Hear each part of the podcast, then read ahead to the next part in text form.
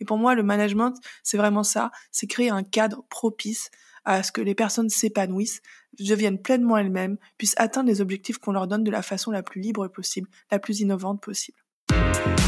Encore une invention Oui, et j'en ai une aussi pour vous. Normal d'avoir des idées, hein, et de là à les concrétiser. euh, Oh, Et puis on n'est pas des bêtes. hein. Cléopâtre veut qu'elle soit moderne et audacieuse. Oh, t'es génial Tout est génial Alors, très impressionnant. Voilà.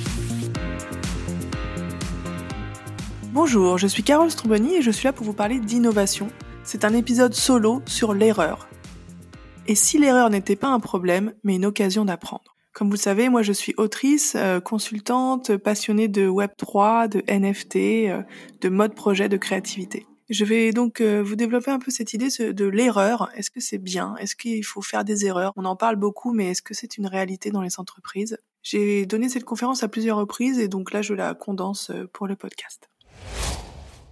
Pour moi, le droit à l'erreur, finalement, c'est se permettre d'être pleinement soi-même. C'est profondément émancipateur de se donner le droit de faire des erreurs. Cela veut dire qu'on prend des risques, et si on prend des risques, c'est-à-dire que l'on tente des choses, que l'on sort de sa routine, que l'on teste vraiment pour soi, donc dans le milieu professionnel, mais aussi dans la vie personnelle, faire des erreurs n'est possible que si l'on prend des risques. Et c'est comme ça qu'on grandit, c'est comme ça qu'on change. On peut évidemment vouloir rester dans un état de status quo, aucun problème, mais la plupart des humains veulent un peu grandir, découvrir des nouvelles choses, vivre des premières fois. Et ça, c'est seulement si on prend des risques. Et prendre des risques, ça veut dire se donner le droit de faire des erreurs pour être pleinement soi-même. Et c'est en ça que c'est émancipateur. Ça fait penser évidemment au deviens qui tu es de Nietzsche. D'ailleurs, cette formule a été attribuée à Nietzsche, qui lui-même l'a emprunté à un pindar. Et cette formule de deviens qui tu es, deviens ce que tu es, c'est une invitation à sortir de soi, à s'affirmer dans un élan d'énergie, de vitalité, de création. C'est très vague évidemment, deviens qui tu es, mais ça montre que l'on est en devenir. Et l'innovation, c'est ça aussi, c'est un processus. C'est pas quelque chose de plat, de donné, de planifié. C'est un processus. Alors évidemment, l'erreur, c'est différent de la faute. La faute, c'est euh, quelque chose de flagrant, on fait une erreur peut-être euh, de façon consciente, on est volontairement professionnel, on va dire, dans le monde du travail, on, on bâcle des choses, ça c'est pas faire une erreur au sens où on l'entend ici, l'idée que l'erreur ça fait partie d'une prise de risque, que c'est un apprentissage, c'est différent voilà de faire une faute, de ne pas être consciencieux, c'est rien à voir, c'est juste c'est plutôt dans l'idée de prendre des risques. Donc il faut vraiment différencier l'erreur de la faute. La faute étant un terme qu'on utilise pas mal dans l'administration, mais aussi dans l'entreprise. Donc euh, c'est vraiment quelque chose auquel il faut faire attention. J'avais d'ailleurs été challengée euh, dans un oral où j'avais parlé justement du droit à l'erreur et on m'avait rétorqué ah mais vous acceptez euh, que les personnes arrivent bourrées au travail, euh, qu'elles abîment le véhicule de service? Et j'ai dû démontrer que ce n'était pas ça l'erreur. Mais pour moi c'était tellement évident que c'était un peu difficile. Donc l'erreur dont on parle ici, c'est une erreur qui fait partie de l'apprentissage. Car pour apprendre, il faut décaler l'attention de son ego et se tourner vers sa capacité à développer ses compétences et son savoir-être. C'est très important parce que accepter qu'on peut faire des erreurs, c'est accepter que l'on est imparfait, imparfaite, c'est se détourner effectivement de son ego, c'est accepter qu'on puisse nous faire bah, des remarques, qu'on ait à progresser, c'est tout ce qui fait partie aussi de l'humilité, et c'est pour ça que des personnes qui se sentent un peu supérieures euh, ne pensent pas faire d'erreurs, même si elles en font, et que c'est pas forcément évident de travailler avec elles. L'erreur, vraiment, ça fait partie de l'apprentissage depuis qu'on est tout bébé. Un bébé tombe en moyenne 2000 fois avant de réussir à marcher. 2000 fois. Et c'est comme ça qu'on sait marcher. On apprend à conduire, on fait des erreurs, on a un moniteur ou une monitrice à côté de nous pour nous aider. On n'apprend pas à, être un, un, super ou un super conducteur en cinq minutes. Ça prend du temps, ça demande des erreurs, ça s'appelle essai-erreur, c'est ça l'apprentissage. Dans le sport, c'est assez facile de parler d'erreurs. Michael Jordan, par exemple, dit euh, J'ai raté 9000 tirs dans ma carrière. J'ai perdu presque 300 matchs. 26 fois, on m'a fait confiance pour prendre le tir de la victoire et j'ai raté. J'ai échoué encore et encore et encore dans ma vie et c'est pourquoi je réussis. Dans le sport, c'est plus intuitif que dans le travail ou dans la vie personnelle. On sait que pour le sport, on a plutôt intégré, c'est un peu comme apprendre à marcher, qu'on pouvait faire des erreurs. Dans la médecine, c'est plus compliqué de faire une erreur, c'est moins accepté, les conséquences sont bien plus graves.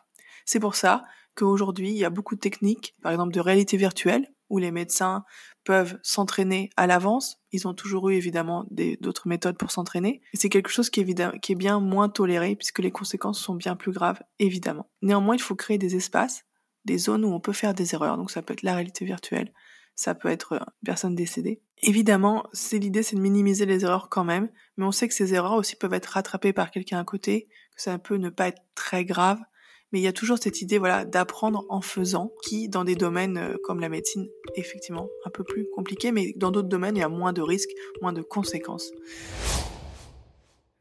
Alors le droit à l'erreur, on en entend beaucoup parler. C'est un peu la tarte à la crème. Pourtant, quand on essaie de trouver des personnes qui nous racontent leurs erreurs, c'est très difficile. Des vraies erreurs. Même moi, quand on me demande quelles sont vos erreurs, vos échecs, c'est pas forcément évident de répondre. Parce qu'on n'a pas trop cette culture-là. Il se trouve que j'ai été euh, mentor euh, pour le programme euh, d'Executive Management Innovation Entrepreneuriat d'HEC pendant quelques années. C'est un master en partenariat avec Coursera, qui est la plus grande plateforme d'apprentissage en ligne. Et pour la remise des diplômes, il y a quelques années, le CEO, donc le PDG de Coursera américain, Jeff McKeown-Calda, Calda, mais peut-être. Donc Jeff était là euh, pour la remise des diplômes et je lui ai posé la question sur l'erreur. Parce qu'on en parle beaucoup, mais je voulais savoir vraiment, lui, est-ce qu'il a accepté vraiment les erreurs dans ses équipes? Il m'a répondu quelque chose de très intéressant, c'est que peu importe ce soit une erreur ou un succès, lui, il accentuait beaucoup le fait d'apprendre. C'est-à-dire, si quelqu'un faisait une erreur, il demandait qu'avez-vous appris? Si quelqu'un avait un succès, qu'avez-vous appris? Et donc cette idée que voilà l'erreur n'est là que comme un moyen d'apprendre, pas une finalité en soi évidemment, mais quelque chose, une opportunité d'apprendre et parce qu'on a pris un risque, parce qu'on a fait une erreur, on a appris quelque chose et c'est là que c'est intéressant. Je me souviens dans le conseil, un jour j'avais fait une erreur avec un client et on m'avait dit il faut pas faire deux fois la même erreur. J'avais trouvé ça un peu rude. Et avec le recul, si on m'avait plutôt demandé qu'est-ce que tu as appris?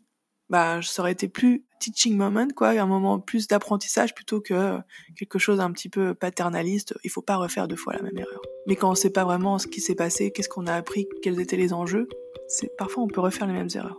Donc merci Jeff pour cette idée d'apprentissage.